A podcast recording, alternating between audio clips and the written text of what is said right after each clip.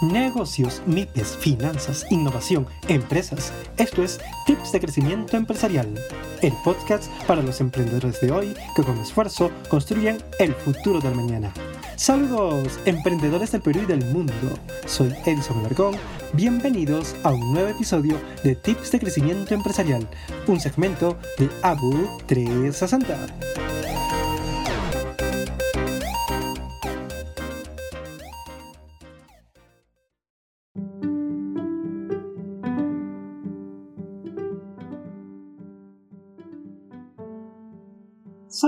Saludos, emprendedores del Perú y del mundo.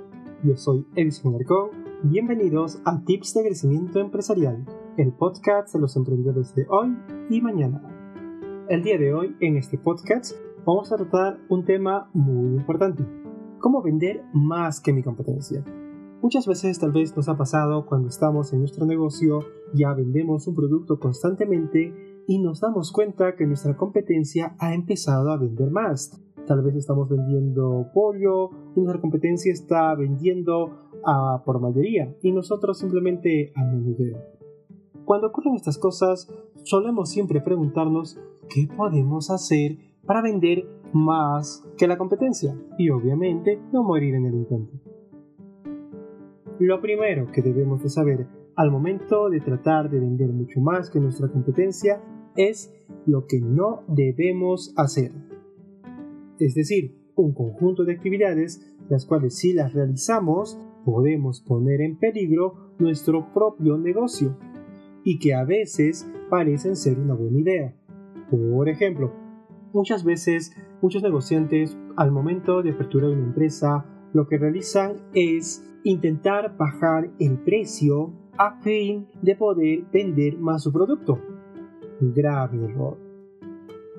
El hecho que tú quieras pretender que el consumidor se movilice cuando le ofrezcas un descuento adicional es presumir de que en condiciones normales, es decir, cuando hay un precio habitual, el producto no se venda por el hecho que el producto es caro. Y por tanto, al bajar el precio, tú estás asumiendo que la gente va a empezar a hacer fila para comprarte a ti. Pero eso no es precisamente lo que sucede.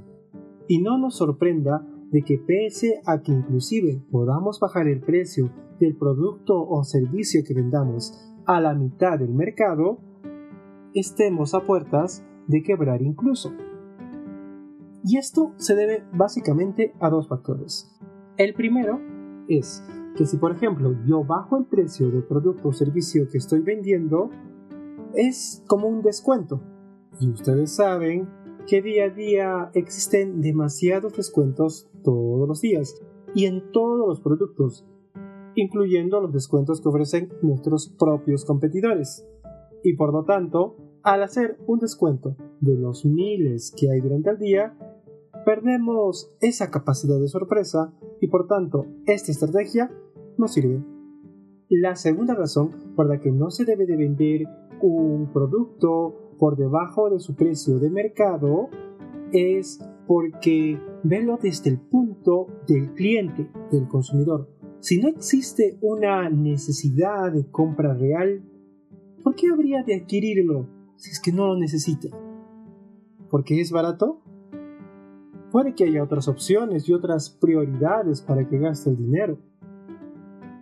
Por lo tanto, de manera muy fácil y sencilla, hemos entendido las dos razones principales por las que no se debe de bajar el precio o, en otras palabras, por las que no se debe utilizar como una estrategia para tratar de vender más que la competencia el hecho de recurrir a bajar el precio.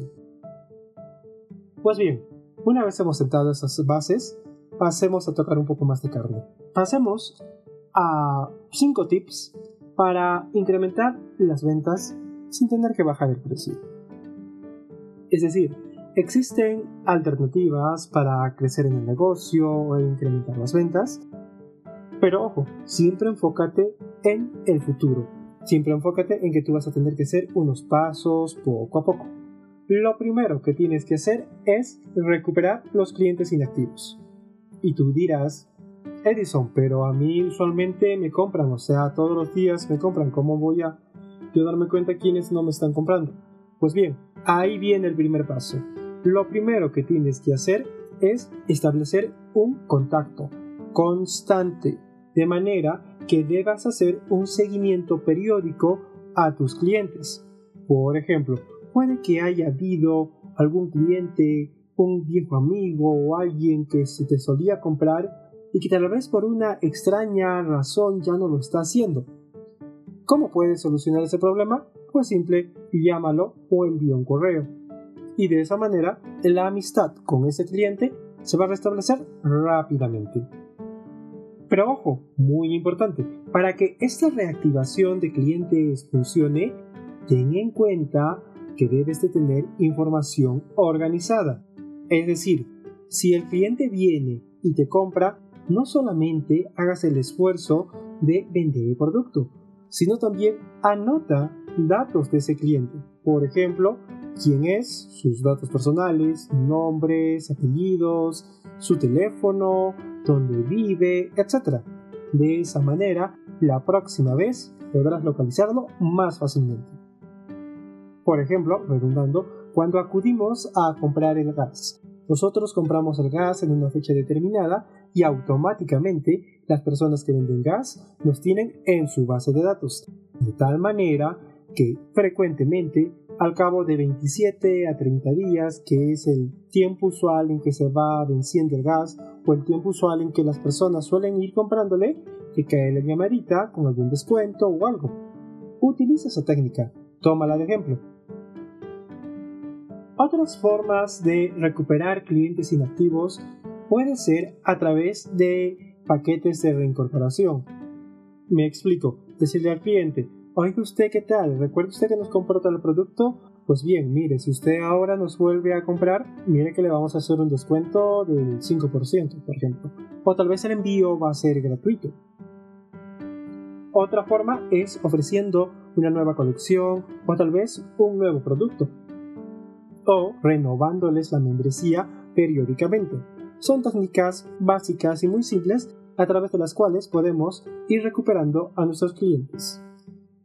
Tip número 2. Ofrece una prueba de tu producto o servicio. Esto sería algo equivalente a la frase, obviamente la has debido escuchar, pruébalo sin compromiso. Y esta frase es muy común, es una estrategia muy utilizada, ya que por ejemplo implica el hecho de que tú hagas alguna degustación o que por ejemplo si te dedicas más al rubro de servicios ofrezcas tu servicio gratuitamente. Debido al tema que no eres muy conocido, al inicio la mayor parte de las actividades que realices, de los servicios que quieras dar, a fin de darte mejor a conocer, lo más recomendable es que ofrezcas pruebas gratis. Es decir, por ejemplo, puedes ir estableciendo de algún cliente potencial, le vas elaborando la demanda de alimentos. Elaboraste la demanda de alimentos, le gustó, procedió y obviamente va a tener que acudir a ti para que sigas ayudándole en el resto del proceso. ¿Me entiendes? Cosas simples, sencillas que pueden salir de hacer las cosas gratis. Otros ejemplos de pruebas de producto o servicio son, por ejemplo, el tema de las degustaciones en los supermercados. Te habrás dado cuenta que es algo muy común y que es muy útil. Tercer tip. Desarrolla un plan de referidos. Se entiende por plan de referidos cuando tú hablas a una persona o a otra recomendándole cierto producto o servicio que te gustó. Por ejemplo, ese champú que viste en el mercado y que te gustó porque te dejó el cabello bien lacio, todo ahí brillante. Este tipo de programas es muy útil porque sirve tanto para ofrecer a los clientes nuevos productos o servicios a través del boca a boca. ¿De acuerdo? Y esto te da muchas posibilidades y muchas ventajas porque no solo beneficia a tu empresa, sino también a la persona que hace el boca a boca. Me explico. Puede ser que tú hagas, por ejemplo, la campaña de si traes 5 personas más, tú entras gratis. Lo común, por ejemplo, en discotecas, en bares, en ese tipo de actividades. Cuarto tip. Véndele más cosas a tus clientes actuales. es lo que comúnmente se llama la venta cruzada. Significa venderle productos o servicios adicionales a quienes ya han comprado. Por ejemplo, si habrás dado cuenta, esta técnica muy usual ocurre cuando vas a un McDonald's y tú solamente querías una hamburguesa con queso y tocino. Pero la señorita te pregunta, ¿le agradaría a usted un helado para que combine con esa hamburguesa? ¿Me entiendes? Por ahí puede ir el asunto. O por el otro lado, imagina que vendes servicios y vendes el servicio de corte de pelo. Y le dices, ¿te parece si aparte del corte de pelo te hago un manicure? Pero como vas viendo que tal vez la persona se, hace, se pone reacia, puede que le ofrezcas por esa primera vez una prueba de un manicure gratis. Si le gustó, va a regresar la próxima y te va a seguir comprando. Como quinto tip y a manera de conclusión, te recomiendo intensificar la distribución. Intensificar la distribución significa que tu producto o servicio llegue a más lugares donde la gente pueda comprar. A manera de conclusión, como ves, como estos tips, hay muchos otros que puedes hacer a fin de ganar más clientes, de vender poco a poco más que tu competencia y de esa manera mejorar tu negocio sin tener que bajar el precio. Si has conseguido triunfar en un sector determinado y poco a poco has ido saliendo adelante, no te preocupes mucho por la competencia, y menos aún por reducir los precios. Lo que debes hacer ante todo es ser proactivo, ser muy positivo y pensar que un mismo problema puede ser abordado desde diferentes perspectivas y por tanto tener diferentes soluciones. Vamos, asume el reto, sé un emprendedor, ten tu propio negocio y triunfa en esta vida. Muy bien señores, eso sería todo. Este fue Edison Alarcón para Abook 360 en su segmento Tips de Crecimiento Empresarial. Hasta la próxima.